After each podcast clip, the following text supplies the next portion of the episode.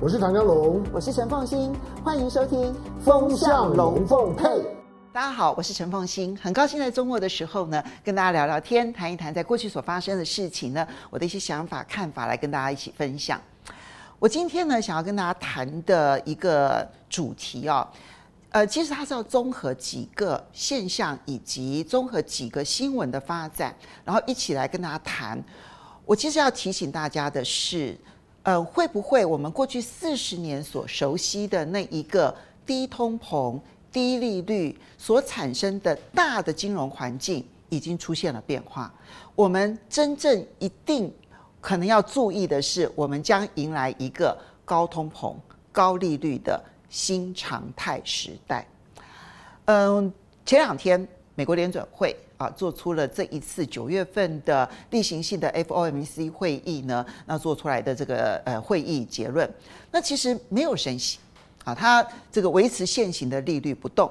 没有升息的决定，为什么还是造成了美国股市大跌，然后全球金融市场都跟着跌这样子的一个变化呢？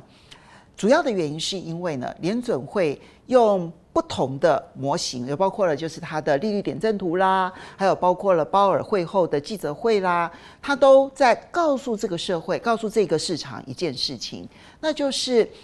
现在可能还不是升息循环结束的时刻。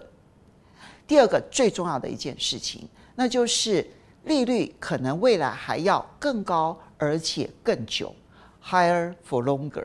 为什么联准会会觉得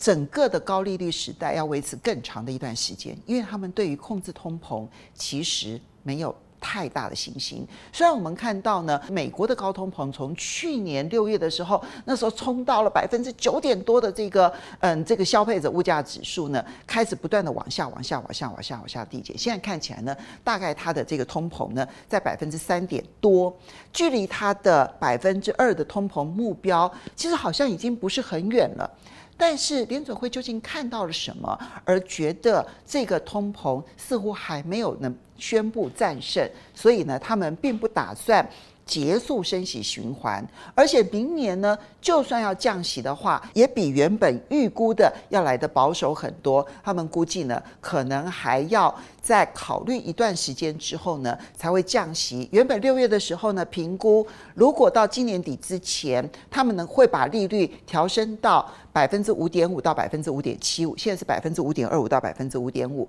如果他们会调升到百分之五点五到百分之五点七五的话，那明年呢，原本六月预估呢是要调降四次，但最新的评估可能只有调降两次。所以这是第一个部分。为什么联准会？判断未来他们的政策将要 higher for longer 哈。第二件事情呢，就是美国的汽车工人联合工会他们的罢工。那现在罢工的时间点呢，呃，以我现在录制的时间点是星期五的下午来算的话，大概已经进行了整整一个礼拜的时间，而且美东时间二十二号，也就是星期五的中午，是他们的第二个阶段的 daylight。第一个阶段呢，那么没有达成共识之后呢，他们其实已经开始了部分罢工啊。他们选择三家汽车公司，福特、通用，还有 Stellantis 啊，就是克莱斯勒的母公司，各一条生产线罢工。那么真正罢工的人其实只有一万五千人。可是呢，如果说他们在美东时间二十二号的中午十二点之前还是没有办法达成共识的话呢，他们还要再扩大罢工，而这个扩大罢工呢，可能产生的影响就会更久。好，那么这两件事情啊，其实它反映了一个，其实我最近不断在思考的一个问题，那就是我必须要回到一九八零年代。从一九八零年代，如果大家回去，因为我其实在过去的很长一段时间呢，其实都不断的在研究经济历史的发展的轨迹。那因为一九七零年代的那一个两次石油危机所推升的大通膨时代，那么呃后来在一九八零年初期的时候，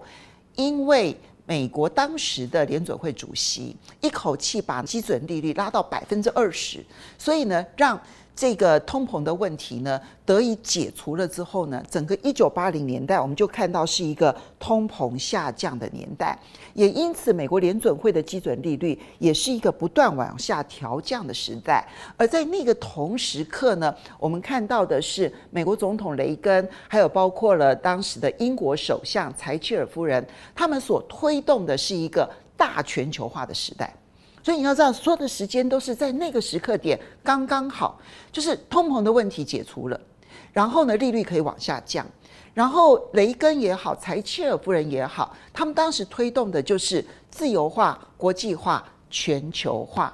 而也就在这个时刻点，我们看到苏联呢，其实已经开始在酝酿解体的一个前兆。然后当时的一些被苏联所控制的东欧国家，呃，一一的解除这个苏联的控制，然后加入到了资本市场运作的这个范围。而一九七九年，中国大陆的经济改革开始启动，那么也是他们开始融入整个市场的开端。所以，这个全球化也好，或者是通膨被控制也好，乃至于美国跟英国所推动的这一个新保守主义也好，都是在一九八零年代汇然成疾。所以，我们就看到了一九八零年代之后呢，全世界走向了一个大全球化时代，然后走向了一个利率不断往下调降的时代，走向一个低通膨的时代。因为当你有许多的劳工加入到了全球资本市场之后，那么所有的物价其实呢，都某种程度因为有低廉的工资可以加入，然后呢，物品就越来越便宜，越来越便宜，那我们就不会感受到有通膨的压力。所以，经济学家很长一段时间以为我们已经战胜了通膨，但是事实上那是一个大时代所汇集起出来的一个很特殊的一个时代。全球化，然后全球的这种国际的这个自由主义的一个全部的加入到了一个共同市场，然后呢，共产主义的这个相关的解体，然后中国大陆加入到了这个市场，然后苏联的这些国家们也通通都加入到了这个市场，那是一个非常特殊的一个时代，在这样的时代走向低通膨，走向低利率。这是我们所享受到的过去的四十年，可是这个时代其实已经结束了。就中美之间的贸易战，它所带来的最大的冲击，就是那一个没有围栏，或者是说我们想尽办法取消围栏的时代已经结束了。那么各种的地缘政治、各种的保护主义，都是让贸易之间的成本正在往上升。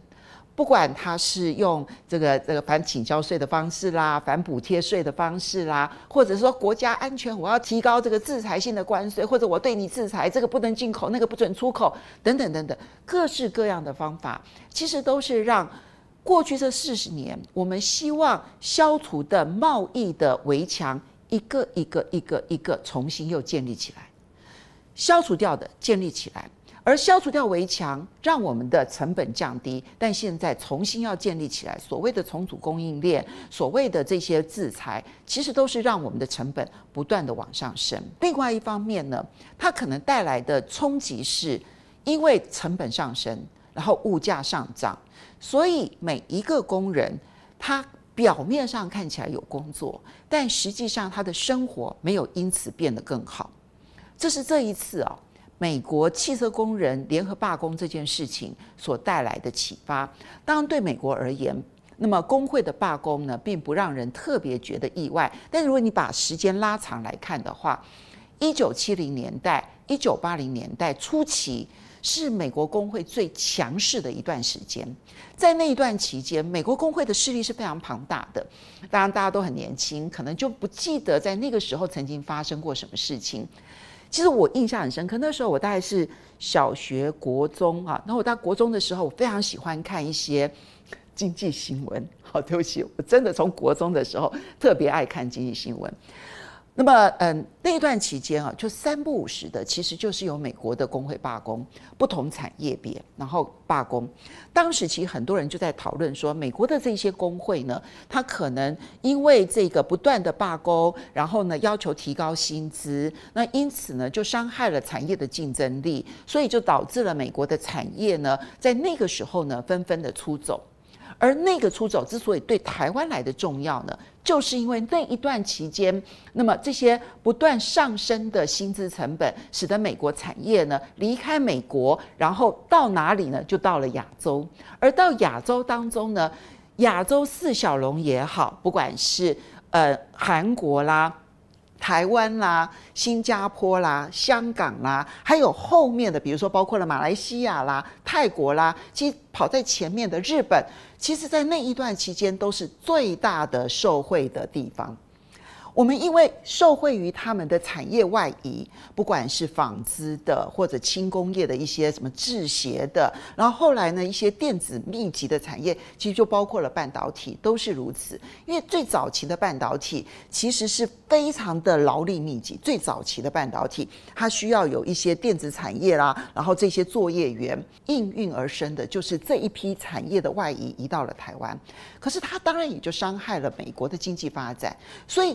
那么我们看传统的经济论述呢，都认为说啊，那时候的工会呢，其实是导致产业外移的原因之一。哈，然后后来呢，雷根上台了之后呢，其实对工会采取非常强硬的措施。那时候有这个航空的这个罢工呢，他就派他们的国民兵，然后呢这些空军，然后去开美国的民航机，然后呢去化瓦解了他们的罢工等等等等。他的这些做法导致工会后来呢不断的示威。包括英国，其实他们在讨论柴契尔夫人的时候，还有很多人认为英国的工会之所以造成了后来一蹶不振，都是柴契尔夫人所造成的。但是我现在可能对这个部分有不同的思维了。光是政治人物就能够改变工会他们的运作吗？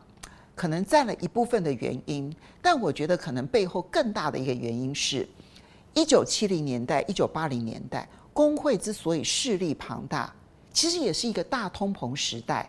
那么这个时候呢，其实我的加薪幅度如果跟不上通膨，工人的生活会越来越糟。于是，